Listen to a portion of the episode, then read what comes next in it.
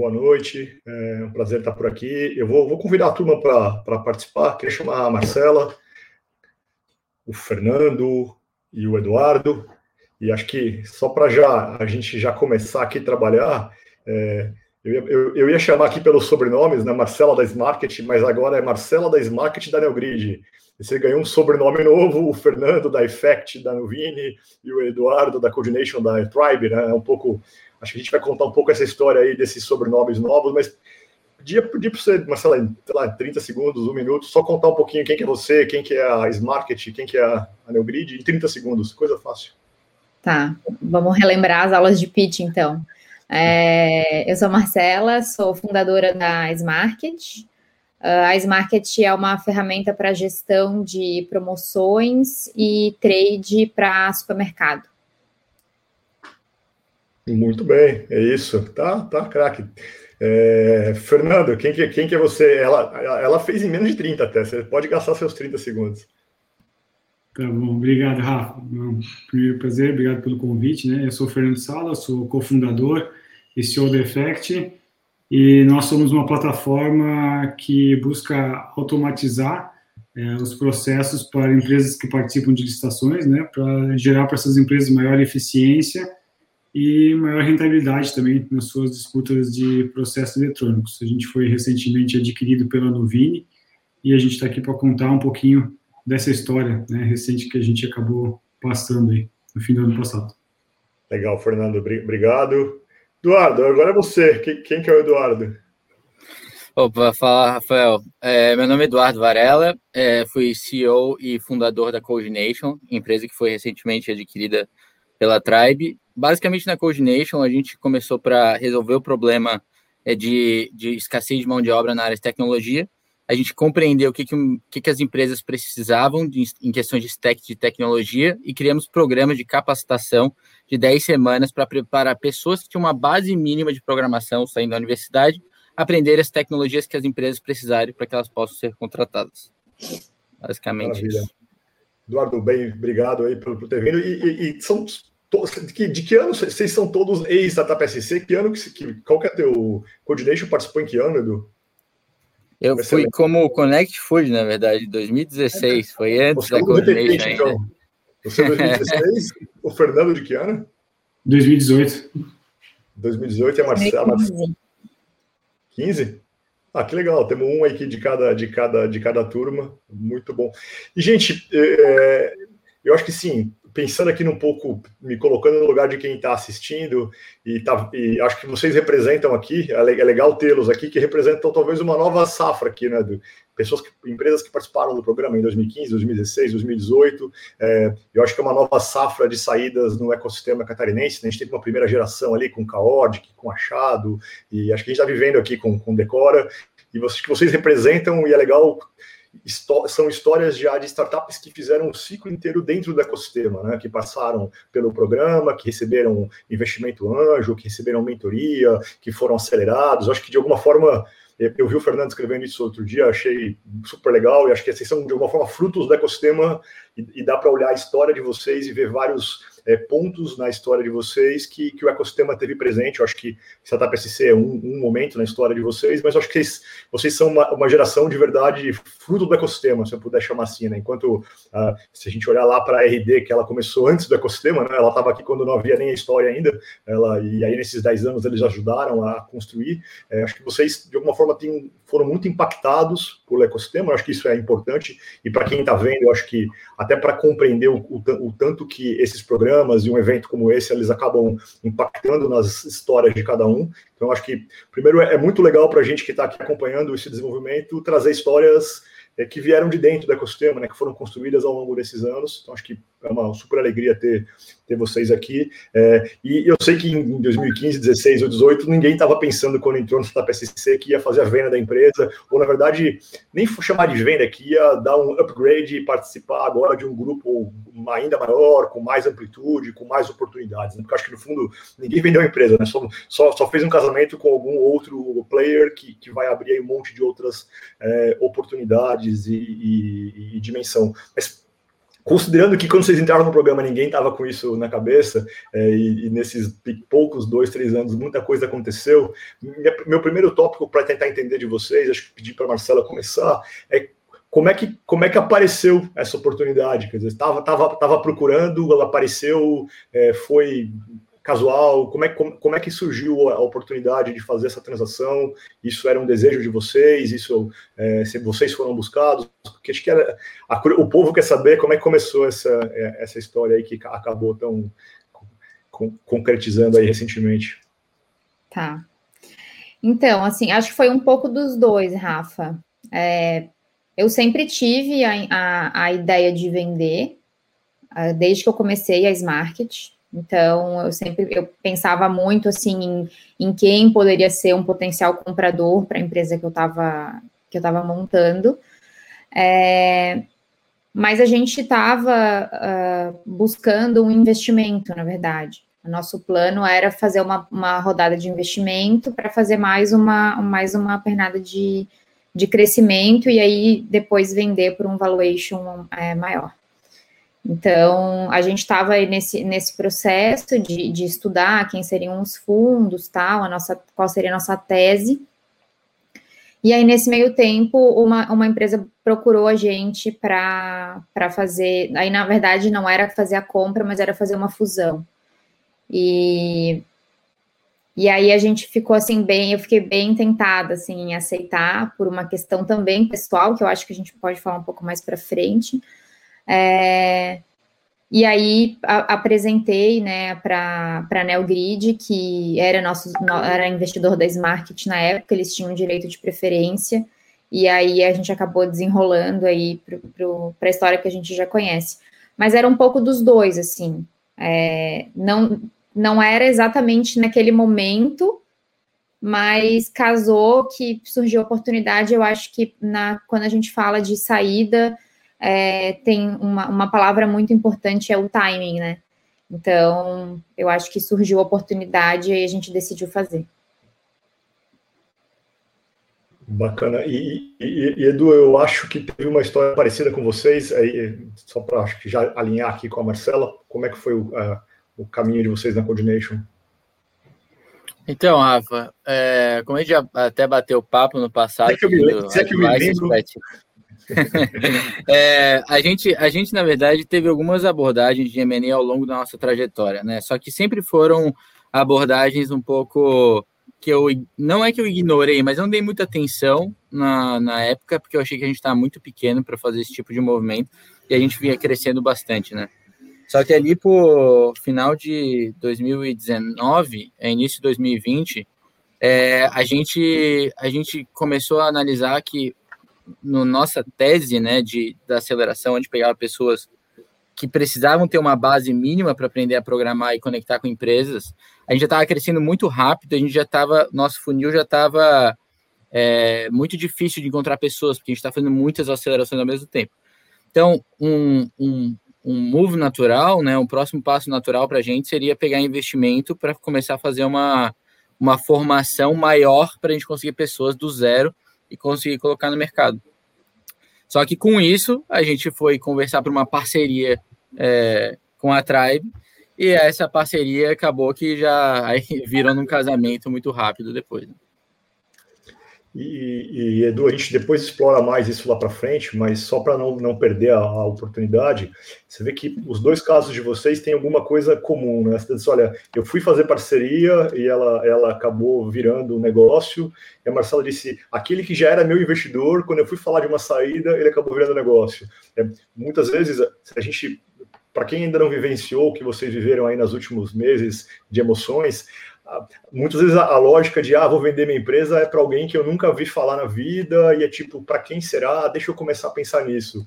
É, o que vocês estão contando talvez sejam os casos mais comuns, né? Que é o caso de é, um processo de relacionamento, seja uma relação, uma parceria comercial, seja um investidor, eles em muitos dos casos eles acabam avançando, eles acabam progredindo para o. Podia usar aquelas metáforas do tipo esse namoro vira noivado que vira casamento, mas vou poupá-los dessa metáfora para, no fundo, essa, essa, relação comercial é muito comum ou de investimento acaba se transformando. Esse, o caso de vocês não é o, não é o acaso, né? Acho que é vocês aqui são dois terços com esse tipo de, de, de modelo. E, e, muitas vezes, quando a gente está pensando, puxa, eu gostaria de pensar numa saída, ela geralmente deveria ser testada ou estruturada a partir desses relacionamentos, né? Quando você constrói, você pode já fomentar essa saída no momento que está recebendo aporte ou que está fazendo relações comerciais. Digo isso para agora desdizer tudo que eu disse antes, dizer que o caso do Fernando, que eu não conheço, foi um pouco diferente. Fernando, como é que foi o caso de vocês? Vocês estão buscando uma saída? O telefone tocou? Conta para a gente. Estou fazendo graça porque eu sei a história, tá, gente? Sim. É, então, então Rafa, é, é, o nosso caso é um pouco é, na contramão né, do que a Marcela e o Eduardo trouxeram, porque não é talvez o caminho natural né, de, já ter um relacionamento, já ter os investidores, enfim, e, e, o público ali possível de compradores na sua esteira, né, na sua, na sua é, rede de relacionamentos. Né. No nosso caso, é, nós éramos até a saída uma empresa bootstrap, então a gente nunca tinha recebido investimento externo até o momento da saída.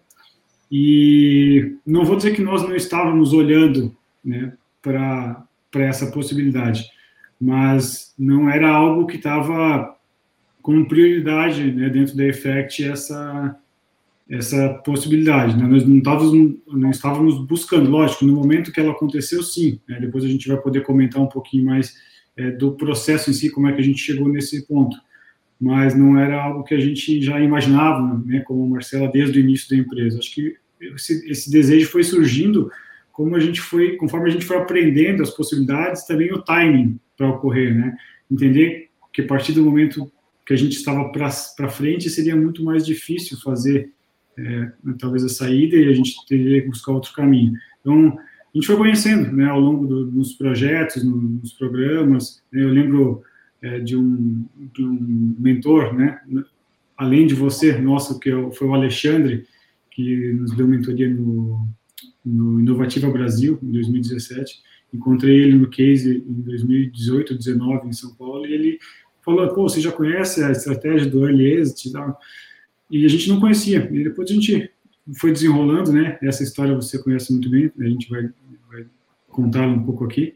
E foi que acabou culminando na saída. Mas até dois anos antes, né, até o início de 2019, não passava pela nossa cabeça esse movimento brusco, né, de sair é, de zero investimento para o exit.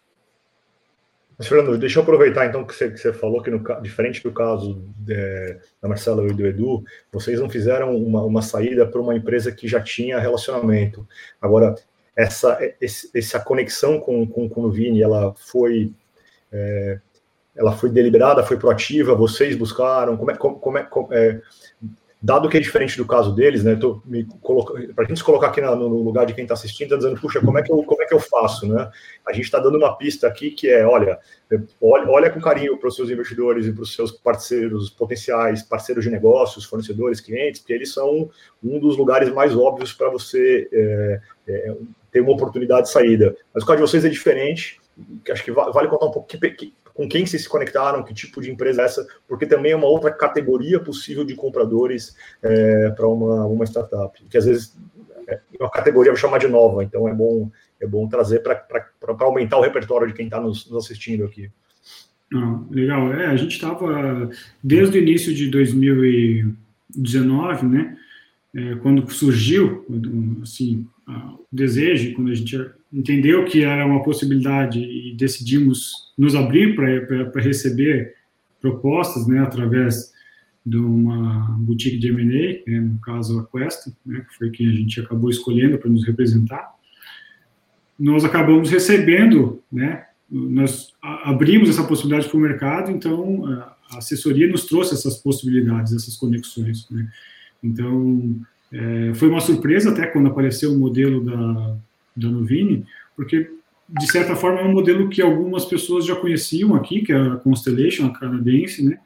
mas era algo novo no mercado brasileiro é, e extremamente desafiador assim, de ser implementado né, num curto espaço de tempo. Eles estavam recentemente, fazia um ano, um ano de, de jornada, estavam iniciando a trajetória aqui no Brasil, e o modelo fez muito sentido para a gente, né? Depois eu até posso contar, a gente teve uma experiência anterior de quase fechamento, né? Você também é, sabe os detalhes disso, mas é, no caso da Nuvini a gente teve bastante conexão e eu acho que é, o modelo e as pessoas é, que fizeram a gente avançar, né? Dentre que atendiam as nossas uh, exigências e necessidades, né? Para colocar em prática o que a gente queria fazer no futuro. Então foi um casamento muito bacana aí, né? Que mas aconteceu através da assessoria, não foi a Effect em si que foi para o mercado. Né? A gente teve o apoio de uma assessoria para buscar esses possíveis compradores.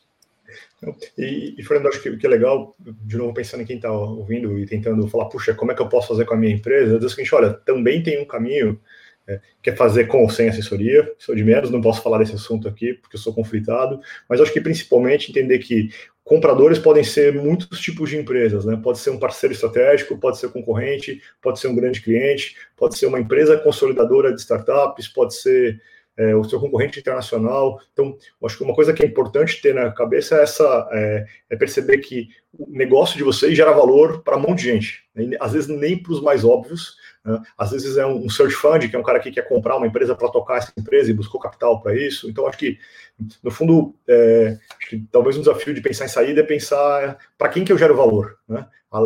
que às vezes eu não estou nem percebendo, e como é que eu me conecto né, com esse cara? Como é que esse cara me descobre? Ele me descobre eu sendo um parceiro dele, e quando o Edu bate na porta da, da Tribe, imagino que o cara, se não sabia, descobriu ou conheceu melhor e disse, puxa, é tão legal aqui, tem tanto valor que acho que é melhor a gente fazer juntos. Né? Eu acho que, é, de novo, tentando pensar em quem está aqui começando a imaginar uma jornada que vai culminar numa saída, é pensar o seguinte: para quem que eu gero valor? Esse cara sabe que eu existo, ele sabe que eu gero valor para ele, que quando a NeoGrid entende, puxa, com a solução da Smart dá para fazer o que junto na minha base de clientes, integrados, a gente gera mais valor para o cliente final da NeoGrid. Então, mas às vezes o cara não sabe disso, ele não sabe que você existe, né? E ele não consegue visualizar essa, essa, esse benefício. Então, muitas vezes o processo de conexão, de aproximação, ele é um processo de, de dar esta visibilidade. Né? De, e, e, você pode chegar até este comprador como um parceiro, é, como um investidor, né? ou batendo na porta dele para dizer, olha, eu gostaria de fazer um negócio com você. Né? A gente tem aqui os três, três casos. O importante é que é, os três talvez não sabiam até o primeiro momento que, puxa, eu poderia fazer, quem que são esses caras. Eu acho que a gente pode usar vários caminhos para que potenciais compradores olhem e falem, puxa, tem muito valor estar junto com esses caras no meu, no meu grupo. Mas acho que é, é, é legal ter aqui histórias diferentes, né? Para, de novo, para quem está vendo se inspirar, entender que tem é, que os seus negócios aí de quem está ouvindo geram valor lá na Magalu, ou na Local Web, ou na Neogrid, ou na Tribe, ou na Loft, ou na. É, seja onde for, podem ser, é, podem fazer super sentido, só que eles não sabem disso. A gente precisa contar para eles. Né? É um problema de vendas no final do dia, né? Você tem um cliente potencial que ele não sabe que é, essa demanda, lembra disso, Marcelo? Essa demanda está latente, está lá quietinho, ele não sabe que existe uma solução é, que vocês representam. Ele precisa fazer chegar e, e, e, e construir algum relacionamento comercial, seja como for, é, é fundamental. Falado isso aqui, né, é, tem umas perguntas chegando que são aquelas típicas assim, por quanto que foi que esses caras venderam a empresa? Ora, gente, eles não querem falar para vocês, porque senão as pessoas ficam pedindo dinheiro, é chato. Eles têm parentes, as pessoas pedem dinheiro. Brincadeira. É, esse business está cheio dos negócios chamados confidencialidades, é um jeito brasileiro de fazer esses negócios. É, no caso da Marcela, tem uma operação com imposto de capital aberto, que obriga a, a, dar alguma luz sobre números. No caso dos rapazes aqui debaixo da tela, empresas de capital fechado que não abriram os números. Então, dito isto, sabendo que os senhores têm limitações contratuais, senhores e senhoras, para contar os seus números, mas vou, vou, vou o que o povo quer saber. Como é que chegou no valuation, Marcela? Vocês tem um número, não precisa voltar para o número, mas como é que foi o processo de dizer, gente, olha, é, quanto vale, como é que me paga, é, como é que vai ser no dia seguinte, como é que é a governança disso? Acho que vale contar um pouquinho como é que foi essa experiência de. É, é porque é delicado, né? Quer dizer, é, dizer como, como, é, como é que diz isso, como é que foi chegar num acordo, que tipo de. Acho, conta um pouquinho para a gente como foi essa, essa, hum. essa experiência. Então, eu acho que assim. Acho que quando uma empresa compra outra, a gente tem que tentar entender o porquê que ela está comprando a gente, né? Para a gente tentar descobrir qual o valor que a, que a gente gera para ela. Então, tem empresas que estão comprando é, EBITDA, tem empresas que estão comprando tecnologia, tem empresas que compram base de cliente. Né? No nosso caso, uh, a gente tinha muita sinergia com a Neogrid, né, de produto. E a gente tem dados que a Neogrid não tinha. Então, os nossos dados, junto com a ferramenta da Neogrid, a gente poderia criar coisas muito legais que tinham um impacto muito importante no caso, no caso da Neogrid. É, então, assim, a, questão do, do, valuation, a gente até tem no Startup SC, eu não sei se ainda tem, né? Na, na, minha época, quem foi, deu, foi o Ventura, que fez o, o workshop de, de valuation, e existem os métodos né, técnicos e que a gente manda os nossos, os nossos números da, da contabilidade para o pessoal lá da, da Neogrid, e aí eles fizeram todos, né, caixa descontado e, e os métodos tradicionais, mas no final do dia é um pouco do tentar responder o quanto de valor a gente gera e o quanto a gente está disposto também a vender a empresa.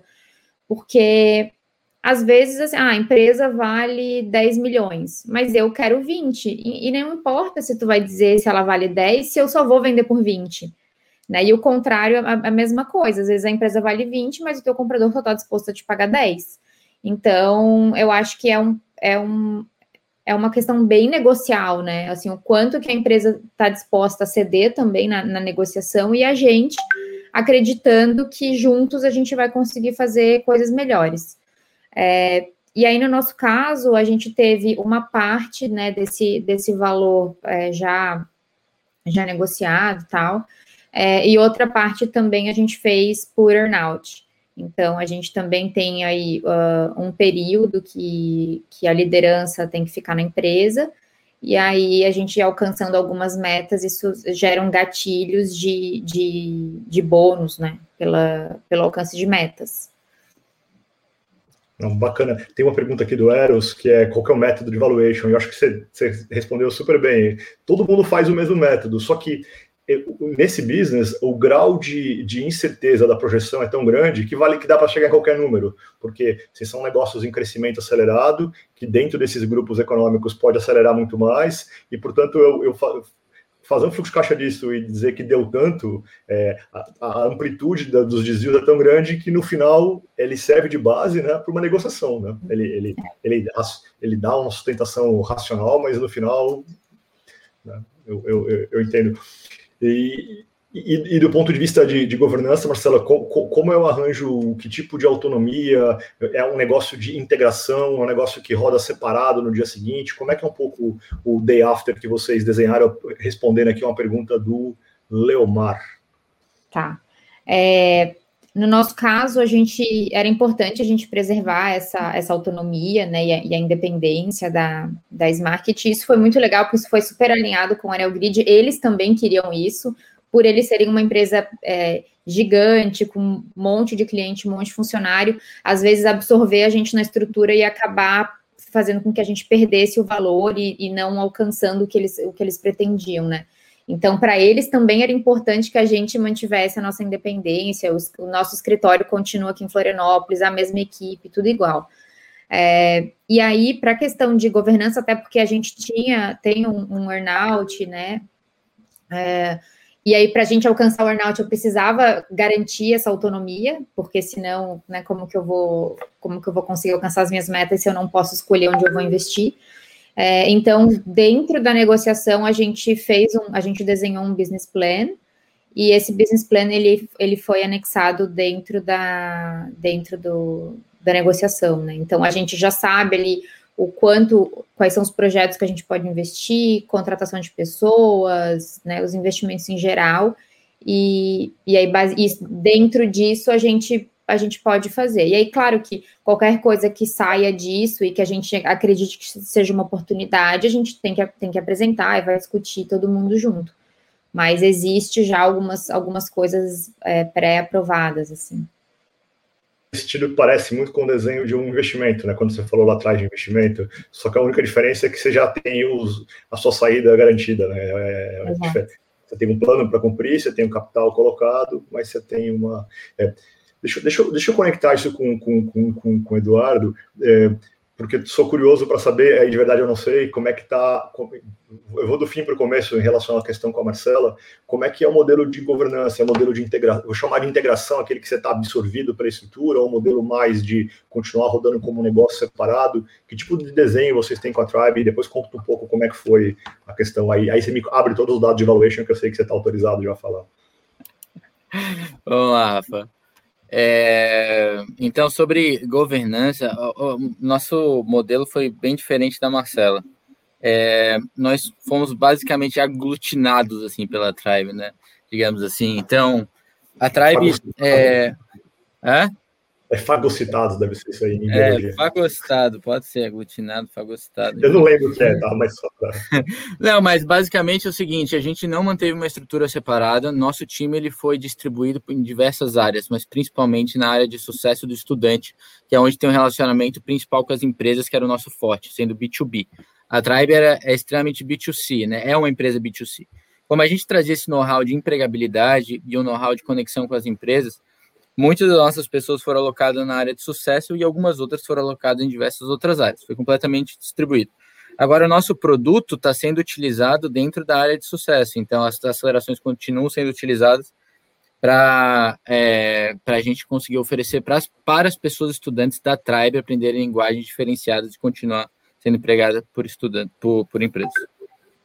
Basicamente. Deixa eu só aproveitar e fazer, pegar o, esse gancho, só para responder a pergunta que não fizeram aqui, mas é do tipo, qual que é o melhor modelo de governança? É aquele que fizer sentido, né? Porque no fim do dia, o que vocês dois estão trazendo é super rico, assim, é muito legal, né? Porque depende de como é que você gera valor para quem está comprando. Né? O, o, a, o disse: olha, para o modelo que a gente tem, para as metas que a gente tem, para o tipo de, de, empresa que a gente está se conectando, faz sentido manter autonomia e depois fazer algum tipo de integração ou upsell nas bases ou, ou, das, das duas empresas. E no seu caso está dizendo o seguinte: para o tipo de empresa compradora, tem muito valor você ajudar dentro da cadeia de valor dele, ajudar no aluno, e aí você precisa estar tá integrado. Então, é, é, é legal enxergar isso, né? Você tem modelos diferentes e não tem modelo certo e errado aqui, né? E aí, obviamente, quando você escolhe um modelo desse, esse modelo depende da estratégia, o seu valor depende da estratégia, é, as suas metas dependem da estratégia, né? Porque no fim do dia, quando você é integrado, como vocês é, estão fazendo, o tipo de meta que se impõe é diferente. Não dá para ter a mesma medida que a Marcela tem de dizer, olha, meu revenue daqui a três anos e meu EBITDA vão ser tanto e, portanto, meu earnout está olhando para isso. Porque vocês estão colaborando com o crescimento da Tribe de outra forma, né? Você está muito mais olhando para o todo. E, portanto, provavelmente aquilo que você não pode me dizer está conectado com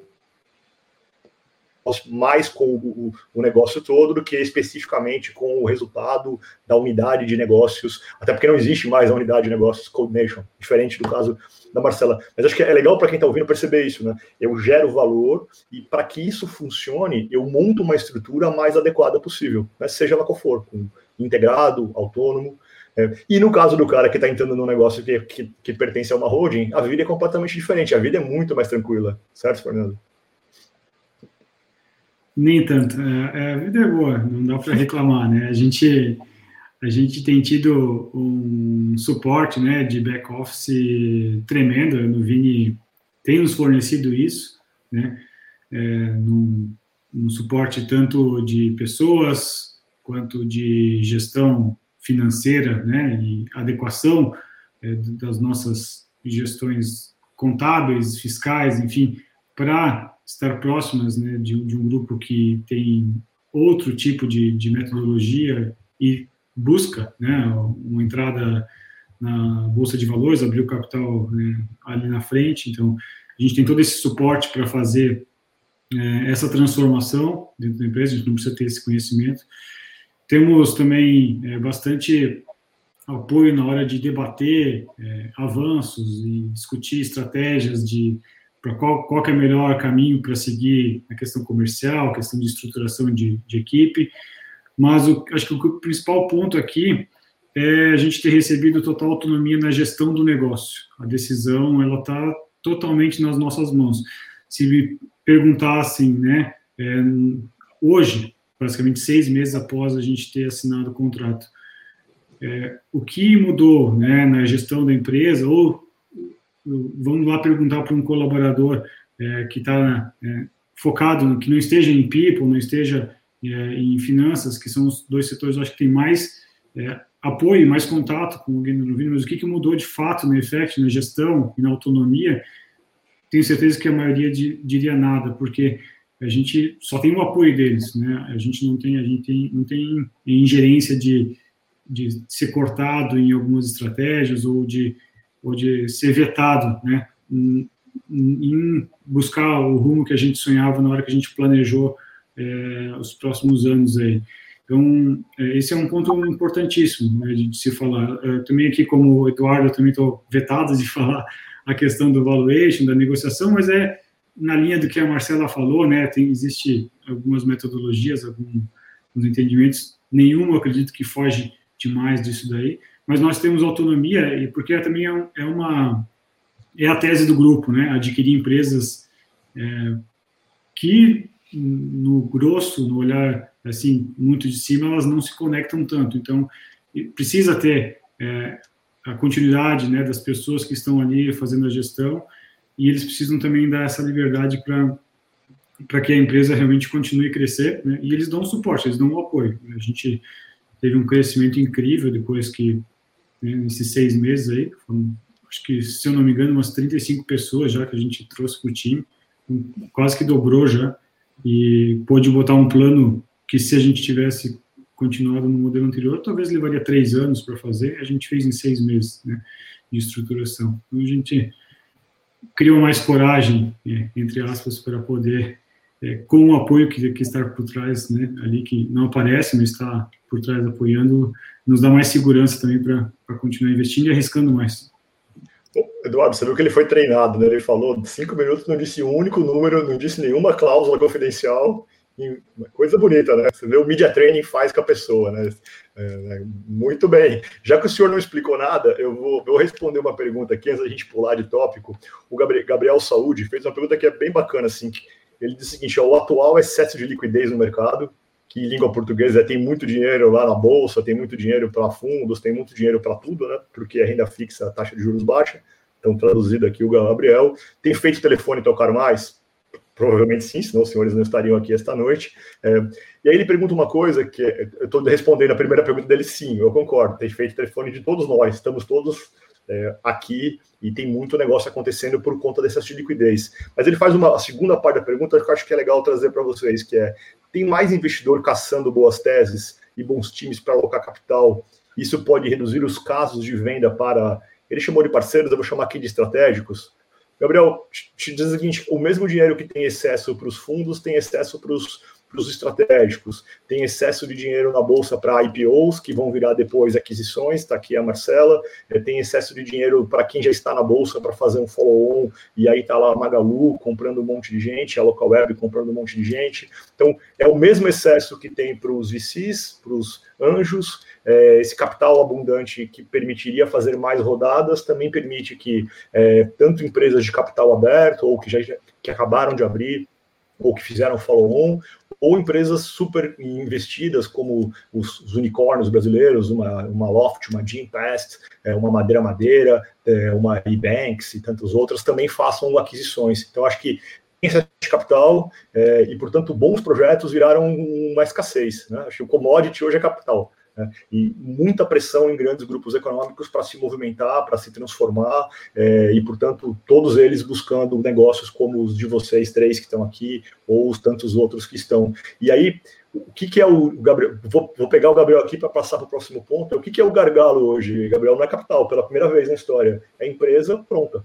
E pronta significa duas coisinhas significa no tamanho que o cara está disposto a comprar, e varia de acordo com o apetite do comprador, e com a casa organizada. É, e aí, de tudo mais, esse é o mais difícil, né? Do tamanho é uma questão de tempo, né? Se a variável, né, se você cresce todo mês N%, você vai chegar no tamanho adequado em algum momento para o seu comprador. Né? Geralmente não é nem muito pequeno, nem muito grande o tamanho certo. O que, que é meio pequeno e grande depende do comprador. Mas o, o a cozinha hoje é a escassez, de você estar tá pronto para fazer uma transação como o da Marcela com empresa de capital aberto, ela tem um nível de requisito de, de, de, de risco, de compliance é, elevado.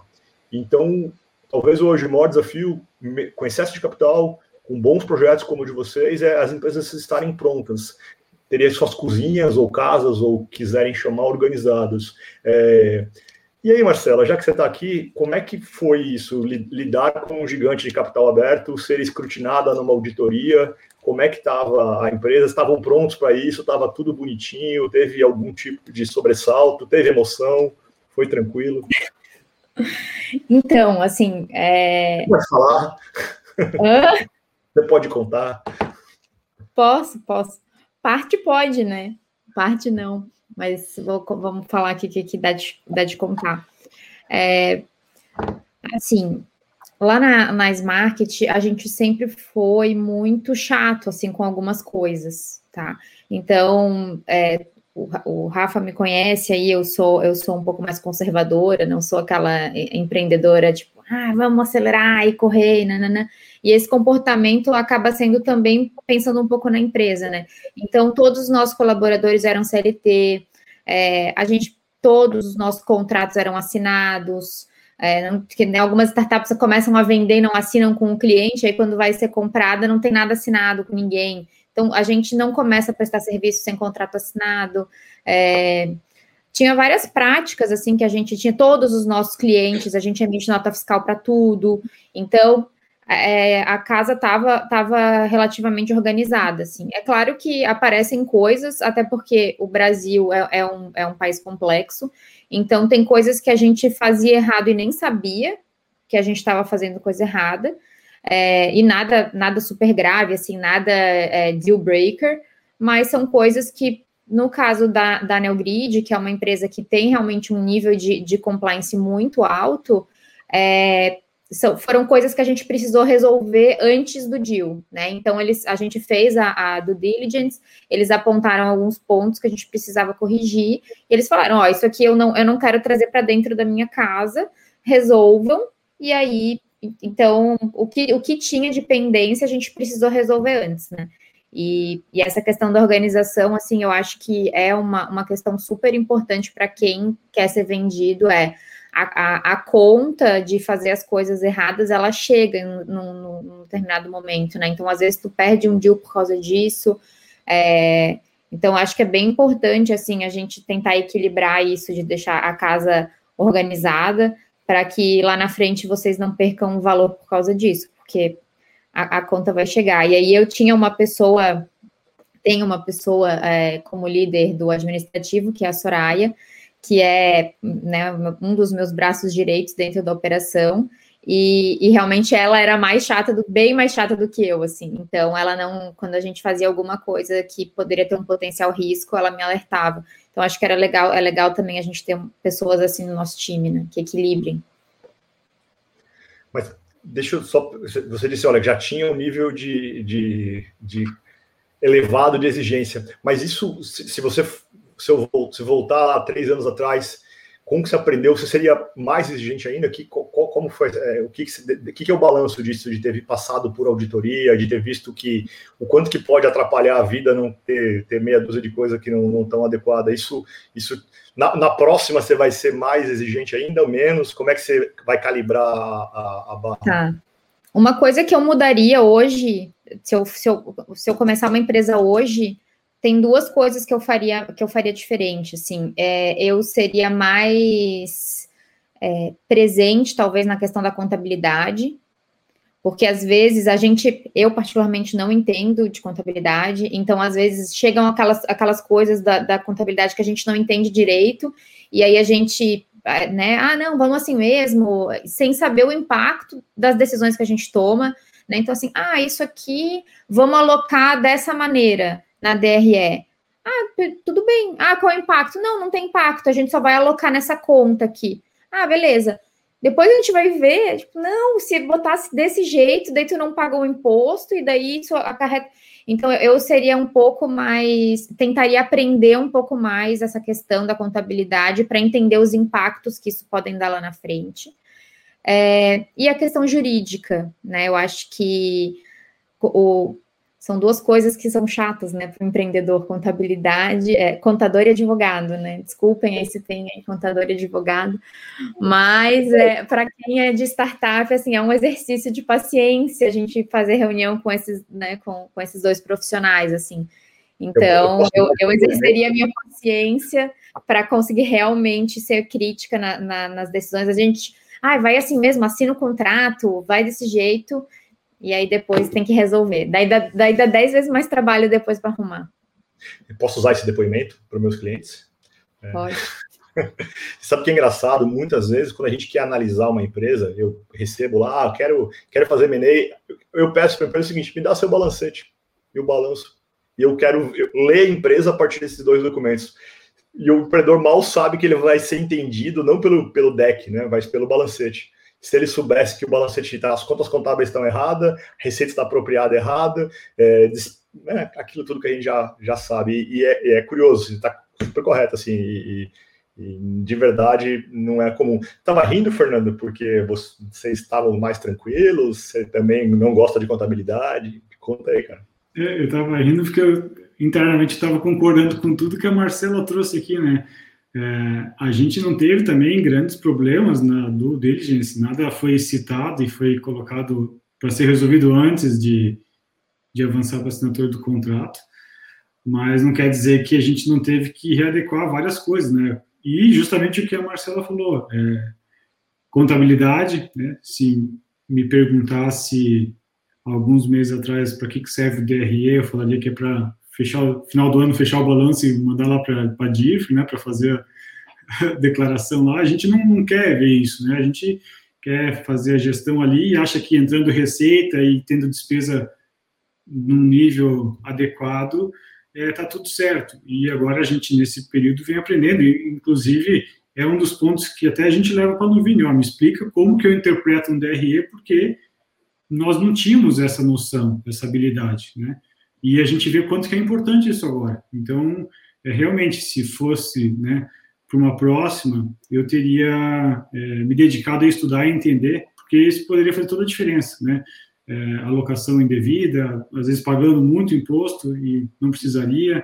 Então, a gente confia, não que a gente é, não deva confiar no nosso serviço de contabilidade, mas a gente também não pode confiar e delargar para eles fazer tudo e a gente não questionar né, algumas coisas. Então, esse foi um ponto, assim, que... Tem mais algum é, que você tem, faria diferente de back-office aí? O que, que mais que doeu? É, eu acho que a gente teve, a gente fez uma parte do dever de casa, a gente fez, né? Como a gente começou dois anos atrás a trabalhar nisso, várias coisas a gente foi corrigindo, né? Foi, foi conseguindo ajustar.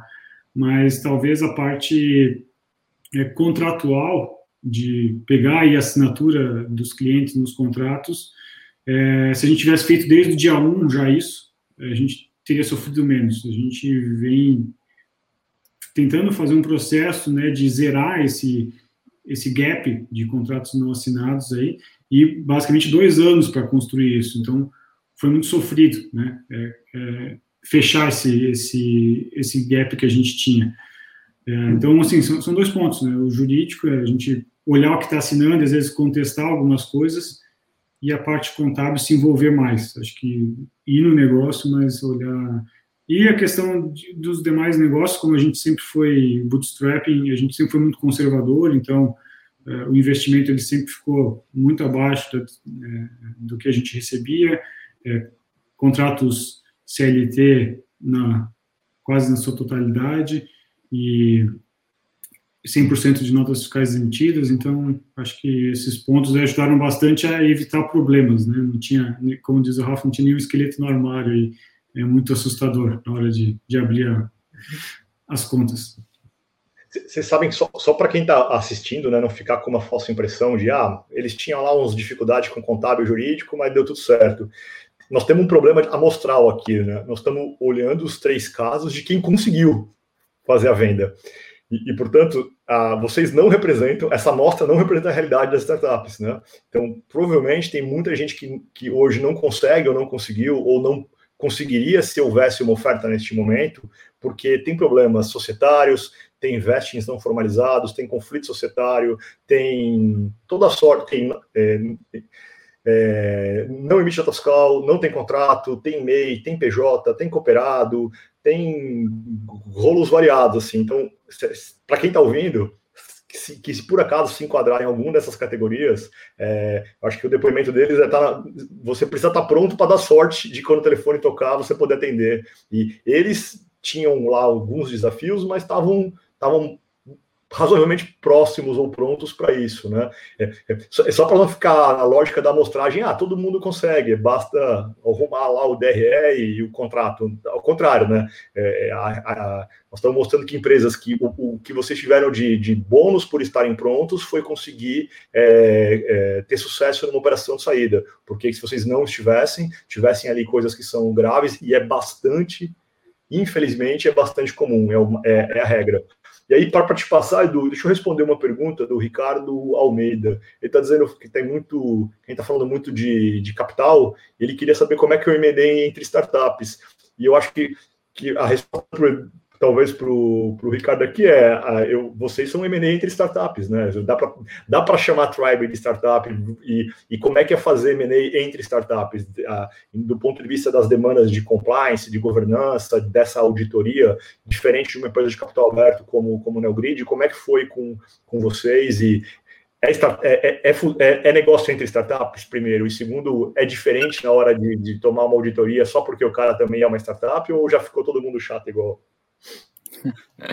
É uma startup entre aspas, assim, eu acho, tá? Porque a, a Tribe, ela, ela foi fundada recentemente, mas todos os founders vieram já de história de sucesso do mercado. Então, já venderam empresa, já trabalharam para grande empresa, né? Então, é, já tinham grande experiência com isso. Então, quando começaram a Tribe, já começaram pesado. Tanto é que nos primeiros seis meses captaram 15 milhões de dólares, né? É, então, é, é, é, já começou super organizado.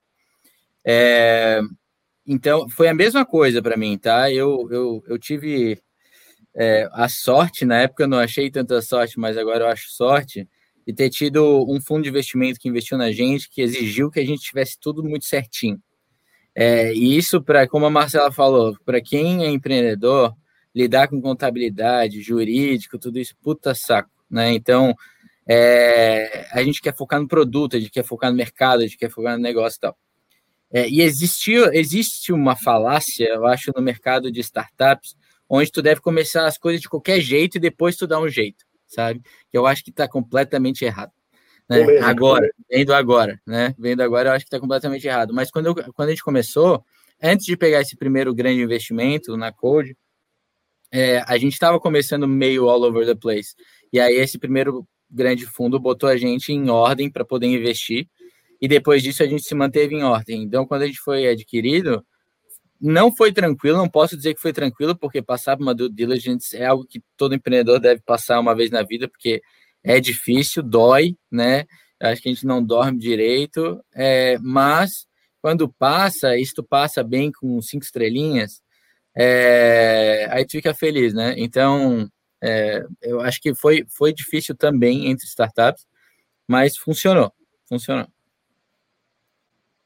Aí acho que só, só complementando, Rafa, tu falou ali, ah, de, de ah, é só ajustar o balancete. Mas assim, o ajuste no balancete é assim, são três, quatro reuniões para decidir, né? Como que vai ajustar? Como que, né, a forma como vai ser feita isso provavelmente vai ter um impacto financeiro. Quem vai pagar? Então, assim, tudo isso são coisas que daí fala com o comprador, volta para os investidores, para os sócios. No meu caso, não tinha sócio, mas tinha, tinha investidor, né? Fala com os investidores lá o que, que a gente vai fazer.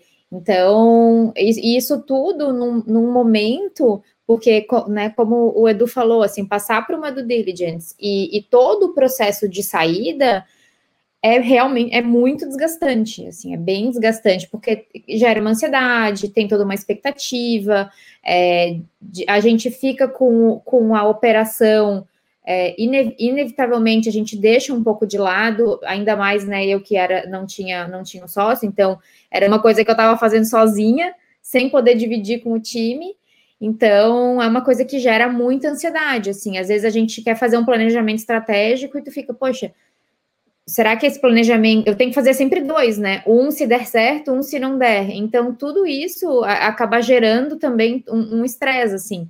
Então, essa questão de deixar as coisas é, o mais arrumado possível faz bastante diferença aí para a gente diminuir o tempo é, da, da negociação, porque é realmente bem, bem desgastante. Marcelo, eu vou te dar uma pergunta para você responder, tá? Agora a responsabilidade é sua. O Jean perguntou: nossa startup possui muitos estagiários e PJs MEI, que é tipo o pior modelo possível do mundo, é... e somente deve CLT. Vocês acreditam que após uma captação de investimento é, devemos regularizar os colaboradores em CLT para não ter surpresas? O que eu quero, eu quero destacar a pergunta dele é a pergunta que eu quero traduzir é, ele deve, esperar, ele deve esperar uma captação para resolver isso, ou ele deveria então, fazer isso a partir de amanhã. Jean, eu, eu falo ou tu fala, Rafa? Fala, vou deixar você que é mais suave você falar do que eu. Não, eu dou, eu dou notícia ou tu dá notícia? Eu já, fiz, já dei muita notícia ruim nessa última década, agora vai, vai com você. Então, Jean, assim, provavelmente, né, é, o que vai acontecer se for um, um colocou ali, né, regularizar antes do, uh, antes do fundo, né? Provavelmente, se for um fundo, um fundo sério, ele vai pedir para tu regularizar isso antes dele entrar. É, e aí eu não sei qual que é a mecânica para fundo, né? Mas falando específico, quando a gente faz uma saída, é, quando o comprador ele identifica um risco muito grande, por exemplo, um risco trabalhista, que é esse caso, é, ou outros riscos, é, ele faz uma conta de scroll, então ele pega um valor do, da, da venda e ele deixa numa conta separada. E, e, caso aconteça algum problema trabalhista, alguma coisa, ele vai tirando dessa conta. E aí, depois que passar o prazo de, de prescrição, eles liberam esse valor para vocês. Aí eu não sei se isso acontece para fundo também, tá, Rafa, para investimento, mas é, no caso de saída, isso, isso é bem comum de acontecer se tiver muita coisa errada. Isso aí vai ficar cinco anos no cofrinho sem ele poder ir contingenciado com um nível de risco que nunca vai acontecer, mas com todos os cuidados. Mas é, eu acho que é legal, assim, dizer, cara, é, é que a lógica dele, a pergunta dele tem implicitamente a lógica é: eu espero o presídio ou o ICID para arrumar? É, e, e, e, e, no fundo, é, eu, o, o, risco é telefone, o, o telefone tocar amanhã para ele. E sei lá, os caras da Via Varejo acharem que ele faz fantástico e gostariam de comprar ele amanhã, e ele não está pronto. Né? É, porque no, no, no, final você falou mais cedo do timing, né? Quer dizer, no, qual que é o momento ideal? O momento ideal é que a hora que encontra alguém que quer comprar com alguém que quer vender e vocês concordam no preço. Né? A gente não consegue ter, ter, isso planejado no nível. É melhor estar tá pronto o tempo inteiro, é melhor. Deixa eu só responder uma outra pergunta aqui, eu vou pedir, eu vou pedir para vocês me ajudarem. E talvez mais do que as coisas que eu tinha aqui na minha pauta, de tudo que eu li aqui, tem um monte de pergunta normal, que é valuation, essas coisas que todo mundo quer saber, que a gente não vai explicar. É, a, a gente só vai incluir a cadeira contabilidade no Startup SC, tá? Você, graças a Marcela. Se alguém reclamar, a gente sempre vai dizer que você que falou que tem que incluir essa nova esse novo workshop. Mas depois é, vocês vão me agradecer. Você vai ministrar esse workshop. É... Ai, eu vou, eu vou assistir isso, sim. Fica aqui o convite. Mas o, o, Edmar Moraes fez uma pergunta. Ele disse brincadeira à parte, portanto, ele já pediu desculpa pela brincadeira, mas ele fez a brincadeira mesmo assim. Ele disse: Olha, não, tenho, não vendo ninguém sorrindo. É, seria melhor continuar no negócio que vender a empresa?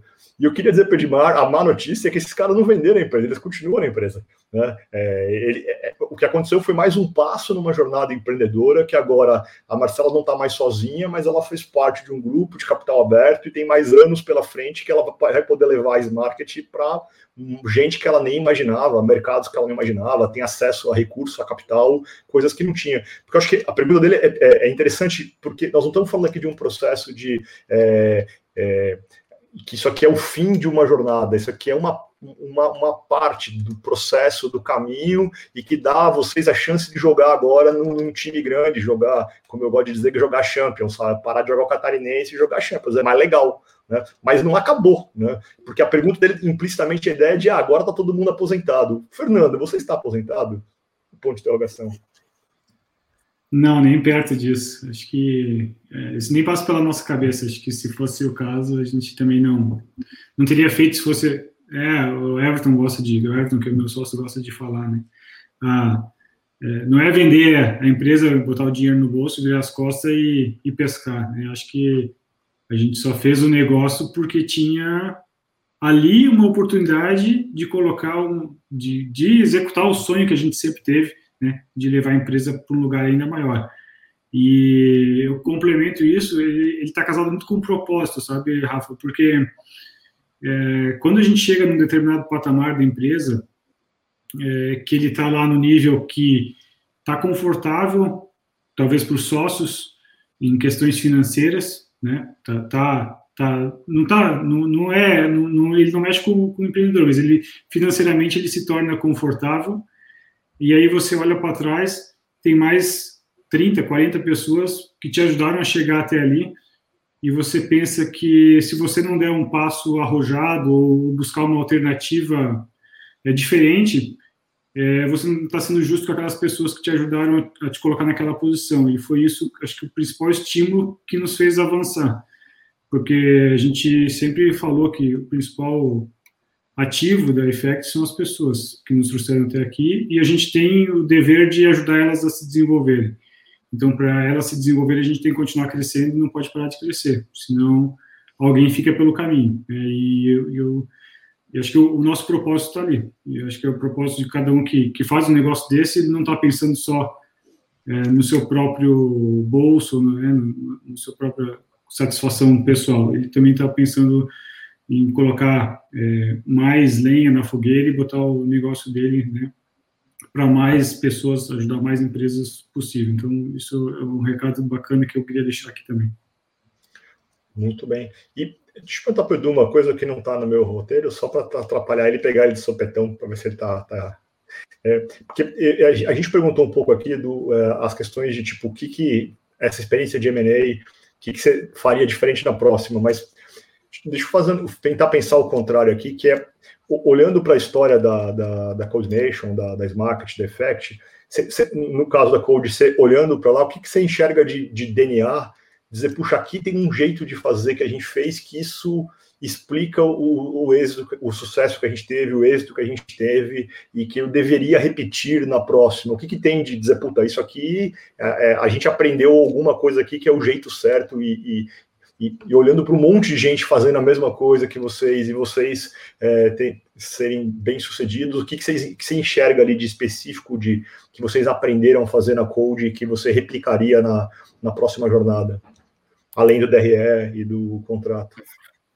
Olha, acho que tem algumas coisas, tá? Mas uma das coisas que eu investi bastante tempo no primeiro ano de Code foi estar muito, muito próximo dos clientes e estar sempre conversando muito com as grandes empresas e tentando entender o problema da, de, de todos os ângulos e formas. E fui para os Estados Unidos para aprender com o que estava sendo feito lá e tal. Estudei todas as soluções. Então, assim, é, ter estudado bastante junto com os clientes e ter olhado para fora como fazer, tenho certeza que isso gerou um conhecimento tão grande em mim e na equipe sobre o problema que depois foi natural para a gente começar a criar nosso produto e evoluir a partir dali. Acho que a segunda coisa também que a gente acertou na mosca foi na construção de time. Então, uma das coisas que eu tinha feito errado em outras startups que eu participei foi contratar barato, né? É, e na Code eu fiz ao contrário. Eu contratei certo, contratei as pessoas certas, chaves, no valor que elas precisavam ser pagas. É, obviamente, eu fui atrás de investimento para conseguir fazer isso. Mas eu acho que isso foi extremamente importante para conseguir fazer isso. E o ponto 3, eu acho que eu faria que eu fiz muito certo também foi trazer investidores que complementavam muito a minha tese, que me ajudavam no problema, que respiravam aquilo e que poderiam abrir portas é, de fato para eu conseguir crescer rápido por ali. Por exemplo, eu trouxe vários CTOs, né? É, alguns da, da, da, primeira geração, como que tu falou aqui de Floripa, né? É, CTOs para estar tá perto, justamente porque com eles eu aprendi muito sobre como eles fizeram na empresa deles, como é que ele abrir portas é, e ter eles no meu board para conseguir ter toda hora um vínculo para poder tirar minhas dúvidas e tal. Eu acho que esses três pontos foram fundamentais assim para o sucesso da Code. Show, bacana. E você, Fernando? É, bom, na Effect, o que eu levaria para a próxima é realmente esse segundo ponto que o Eduardo cita, que é a construção de um time é, multidisciplinar, né, que, que acredita no sonho e que é, tem o desejo de se desenvolver é, junto com a empresa. Nós temos uma dificuldade é, aqui em Rio do Sul, né, para quem não sabe, a gente está aqui no interior, que é uma dificuldade de ter acesso à mão de obra qualificada no que tange as áreas né, de uma startup. Então, é, muitos dos, dos, termos eram novos para nós, e imagina para a mão de obra da, da cidade, né? E, e, a gente foi acertando assim. Cada contratação era uma. Se não tinha o conhecimento, mas tinha a vontade, tinha o desejo de aprender junto com a gente. Então a gente. Isso eu levaria para próximo, sim. É, a, a visão de, de como colocar a pessoa certa na posição certa. Porque o resto, é, o, o produto, né? Por mais difícil que seja, o, mercado pode copiar, né? Tem os concorrentes aí mas acho que as pessoas é que, que acabam fazendo a, toda a diferença no fim do dia. Marcela, só não vale falar pessoa de novo. Tem alguma outra coisa Ai, ali? Eu ia roubar essa resposta. Você ia fazer sim é... de novo ou não? Cara. Mas, é, que, é que sabe o que eu acho, Rafa? Eu acho que. Assim, Onde a parte boa, tô brincando. Volta para o que, que você faria é... de. Não, mas é só, só rapidinho, assim, eu acho que essa questão de startup não tem, não tem certo e errado, sabe? Não tem. É, tem empresa que, tu, se tu acha o sócio perfeito, é, é, é maravilhoso. Mas se tu não acha, também é um motivo de quebrar, assim como se tu ser sócio sozinho, se tu for fundador sozinho, também tem chance de quebrar. Então, acho que não tem, assim, uma receita, sabe? Mas, assim, o que eu faria é. Eu vou ser obrigada a copiar um pouco do que eles responderam. Uh, acho que a questão dos clientes e do, e do problema, então, eu, eu resolvi fazer a, a. Quando eu tive a ideia da Smarket, eu conhecia muito bem a dinâmica de um supermercado, eu já tinha trabalhado, né, ainda que como consultora, eu já tinha trabalhado dentro de loja por bastante tempo, então eu conhecia muito bem a, a, os problemas, eu conhecia muito bem a dinâmica da loja, e isso fez muita diferença na construção do produto. Então, é, até quando a gente participa assim, de Startup Weekend, é, às vezes tem as pessoas que, que têm ideia de coisas de supermercado. Ah, eu vou fazer um aplicativo para comparar preço de supermercado. E a gente fala, tá, mas será que a pessoa tem dimensão da complexidade que é fazer isso? Porque às vezes, ah, não, mas eu só acho legal porque eu, eu gostaria de ter um comparador de preço de supermercado. Então, eu acho que é importante a gente conhecer é, em profundidade, assim, o, o, problema que a gente resolve. E isso, isso eu tinha bastante, assim, né? Então, e, e aí vou copiar um pouco da resposta do Edu, que é, é eu sempre usei muitos clientes para aprender cada vez mais. Então, eu ia, eu, eu ia em todos os clientes, eu, eu entendia da operação, eu ia na loja, e eu faço isso até hoje, assim, hoje, essa semana, eu fui na Panvel comprar um negócio e eu vi a mulher imprimindo etiqueta de preço. E a gente está fazendo um módulo novo para etiqueta. Aí eu dou uma de louca, né? Eu falo assim, nossa, mas tu imprime isso todo dia. Mas por que tu faz isso? Mas e tu recebe por e-mail? Aí eu fico perguntando para entender como que funciona, principalmente em quem não é meu cliente, né? Então eu acho que entender muito da dor e, e, e faz com que tu faça um produto que realmente encaixe é, na, na operação. E o time, né? Assim, o time faz toda, toda, toda, toda a diferença. Então, eu não tenho sócio, mas eu tenho pessoas que são meus braços direito, esquerdo, braço, perna. Então, é, é isso que faz, faz toda a diferença, assim, sem dúvida. Maravilha. É, gente, só aproveitar para quem está aqui na audiência, a gente foi citando é, um bocado de nome, earnout, valuation, e por aí vai, né? Governança, tem um bocado de termo que a gente foi falando aqui sobre M&A, M&A, que é outro termo. É, eu queria contar que a gente está lançando a, a Queston com AB Startups e Sebrae, a gente criou um e-bookzinho, um e-book com um pouco sobre o, um glossário, os principais conceitos, tentando fazer um overview do que, que é o processo de M&A focado em startup. Então, para quem está vendo isso aqui em algum momento, vai receber é, por e-mail aí, tanto um e-mail para avaliar o, o, NPS, quanto para acessar podcast, mas também vai ter acesso a, a, a um e-book onde tem um pouco de é, do, do, do, básico aqui, um overview sobre esse tema, para trazer um pouco mais de informação. Acho que é um tema muito hermético, pouca gente conhece do assunto, pouca gente fala, fica tudo meio sigiloso, secreto. Então, acho que o nosso esforço aqui hoje nosso esforço aqui hoje e tem sido nos últimos tempos de contar sobre isso, contar as histórias das pessoas iguais a todos os outros que estão vendo como é que eles fizeram, tentar compartilhar informação, contar é, como funciona, o que, que são esses termos todos de sell side, buy side, de,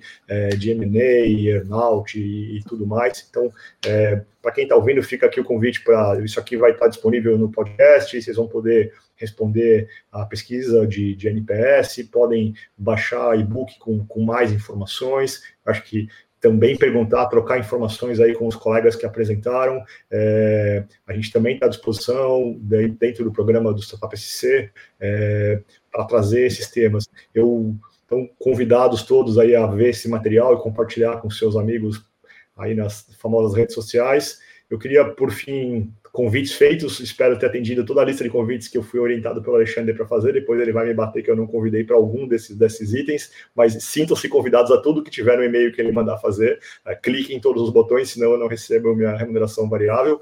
É, isso feito, eu queria agradecer demais vocês pela, pela, pela paciência aí. Eu acho, de novo, é, para a gente é um super orgulho, assim, eu tenho participado do, do, do ecossistema e do programa do Sebrae desde o do século passado e ver empresas que a gente viu aparecer no programa, crescerem, fazerem suas primeiras vendas e, e tracionarem ou pivotarem, no caso do Edu, virarem outro negócio e já fazer um processo de saída é, é muito legal. Eu acho que isso é, mostra um pouco e, e, e principalmente acho que eu gostaria que chamasse a atenção de quem está vendo para entender que aproveitem, né? Aproveitem esses mecanismos do ecossistema. O, o Sala falou de é, inovativa, já escreveu sobre, sobre Scale Up Endeavor, já falou que Startup SC, acho que tem um bocado de. de é, o Edu falou dos investidores, o papel que tiveram, fundos, investidor anjo, no caso da Marcela. Acho que, de alguma forma, esses atores todos foram fundamentais. É, para vocês, né, além da, dos atributos que vocês trouxeram.